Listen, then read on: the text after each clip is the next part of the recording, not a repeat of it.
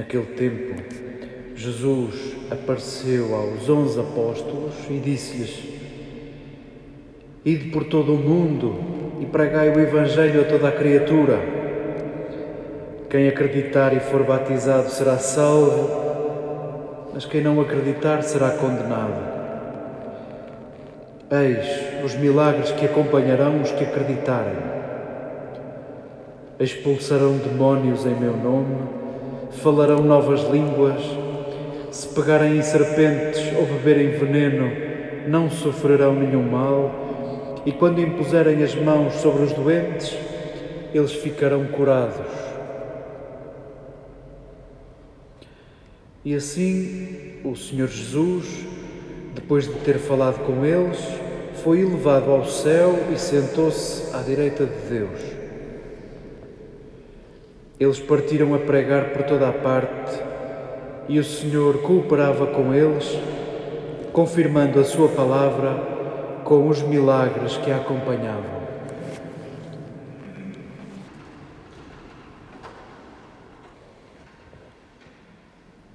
Queridas irmãs, queridos irmãos, queridos amigos, celebramos Páscoa, sentamos-nos à volta da mesma mesa, alimentamos-nos do mesmo pão, da mesma palavra, iguais não ficamos.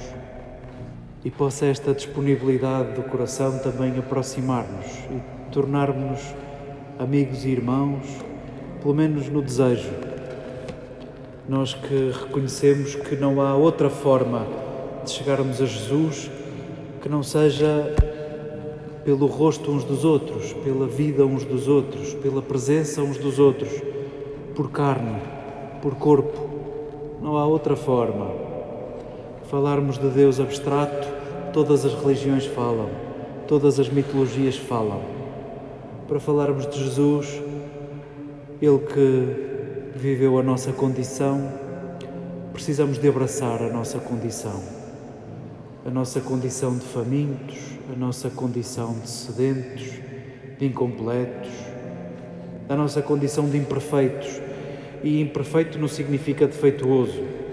Imperfeito significa que não está feito, que está a fazer-se, que está em processo. E por isso aqui estamos, porque estamos em caminho.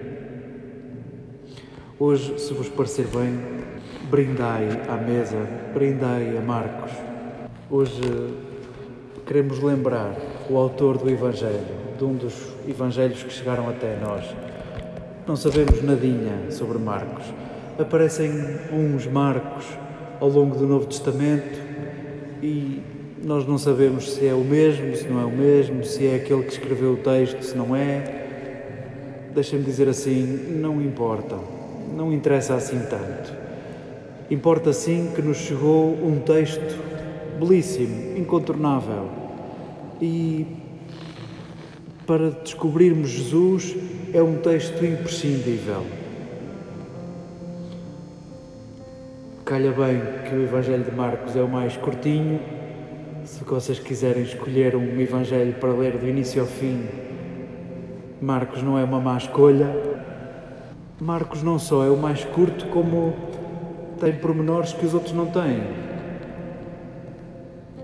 Por exemplo, olhamos para Marcos e percebemos que é talvez o mais antigo,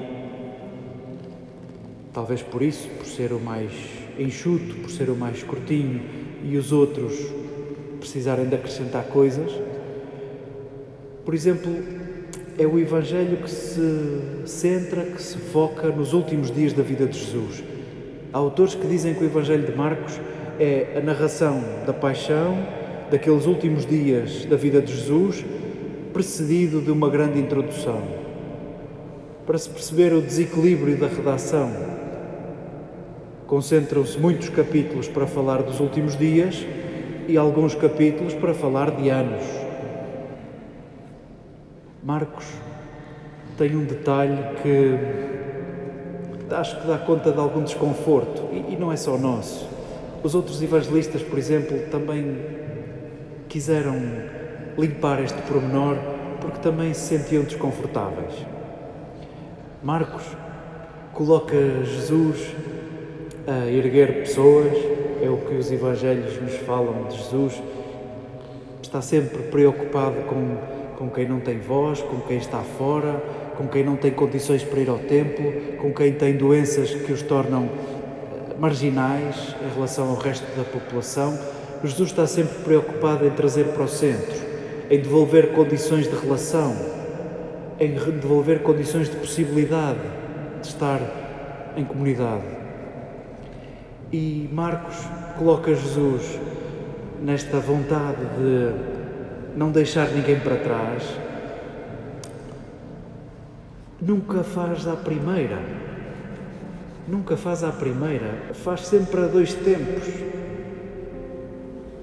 O mais inédito é aquele cego a quem Jesus pergunta: Então e agora? Vês alguma coisa? Ele diz: é, Eu vejo, parece que são árvores a andar. E diz-nos Marcos que Jesus voltou a fazer não sei o quê e de repente o homem viu pessoas. E nós perguntamos: Uai, mas porquê? Mas porquê é que tem que ser assim? Porquê é que não era. Nós olhamos para os outros evangelistas e aquilo é tudo à primeira. Porquê é que Marcos põe Jesus a enganar-se? Talvez seja um pescar de olho para nós. Querido leitor, não te fiques pela magia. Não te fiques pela magia. O que curou aquela pessoa a quem ninguém ligava, porventura foi a aproximação de Jesus e aquele diálogo. E Marcos inventa aqueles dois tempos para colocar Jesus a falar mais com aquele homem. E sim, esse é um grande poder que está nas nossas mãos e um poder de verdadeira cura. Os nossos diálogos, a possibilidade de compreendermos melhor o outro, a possibilidade de reconhecermos que na final não estávamos certos, a possibilidade de nos conhecermos, de eliminarmos preconceitos. Esse é, é o maior poder que temos e é a maior cura que podemos dispensar uns para os outros.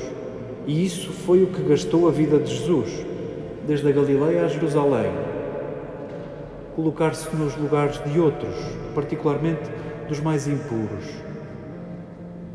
E a propósito de impureza, em Marcos, Jesus é estranho, é bizarro. Nós, só em Marcos, acontece isto. Por várias vezes aparece a palavra saliva. E Jesus, com saliva e terra, faz uma espécie de lodo e com aquele lodo besunta olhos e boca e, e nós ficamos, meu Deus, mas era preciso tanta coisa. Não se fazia isto de maneira mais limpinha. E é verdade que todos os outros evangelistas, também como nós, acharam isto tão desconfortável que tiraram isto. Só Marcos conserva e talvez conserve para te lembrar a ti, querido leitor, que Jesus não veio para puros. Jesus não veio para puros. E agora saberás tu o que fazer com isto. Eu tenho um especial carinho pelo, pelo Evangelho de Marcos. Deixo-vos a liberdade, e hoje é um grande dia de liberdade. Deixo-vos a liberdade para lerdes o Evangelho de Marcos quando vos der vontade, de fio a pavio, de início a fim. E talvez possais também juntar ao clube dos amantes do Evangelho de Marcos. O parágrafo que nós escutamos hoje, não sei se estou a antecipar respostas a perguntas que ainda não foram feitas, mas o parágrafo que nós lemos não pertence à primeira redação do Evangelho de Marcos nós não sabemos bem também qual é a primeira redação do Evangelho de Marcos. Percebemos é que isto não tem nada a ver com o estilo do Evangelho de Marcos. Nem com o estilo, e há palavras inéditas e há expressões inéditas neste fragmento. O Evangelho de Marcos termina com as mulheres a irem ao sepulcro, veem o sepulcro vazio e há um personagem vestido de branco que lhes diz: buscais o, o vivo entre os mortos, ele não está aqui, foi erguido. E de dizer aos seus irmãos voltem à Galileia, e lá o verão. E o Evangelho de Marcos termina com: E as mulheres apavoradas fugiram do túmulo e não disseram nada a ninguém porque estavam cheias de medo. Ponto. Nós ficamos para morrer. Então, mas termina assim? Não se terminava isto de uma maneira mais bonita? Como nos filmes de Hollywood? Não se terminava isto com um final feliz? Foi o que muitos antes de nós também se interrogaram e por isso decidiram acrescentar uma conclusão ao Evangelho de Marcos. Mas talvez hoje importe uma coisa. O Evangelho de Marcos termina de uma forma que precisa da tua conclusão, querido leitor. Sim, houve um copista que acrescentou esta. Mas vamos, aqui para nós. Tu até fazias uma conclusão melhor que esta. Olha agora, que necessidade temos nós de acrescentar aqui que, por acreditarmos em Jesus, podemos pegar em serpentes, ser mordidos e não nos acontece nada. Espera, eu prescindo desta frase. Ainda por cima, uma frase que, além de alterar as leis da natureza, me põe a mim a safar-me. Então, mas Jesus morreu porque não se safou, nunca se safou. Vamos pôr agora nós nesta conclusão uma frase para nos safarmos. Querido leitor, o Evangelho de Marcos precisa de uma conclusão. Emprestas a tua vida para concluirmos o Evangelho de Marcos?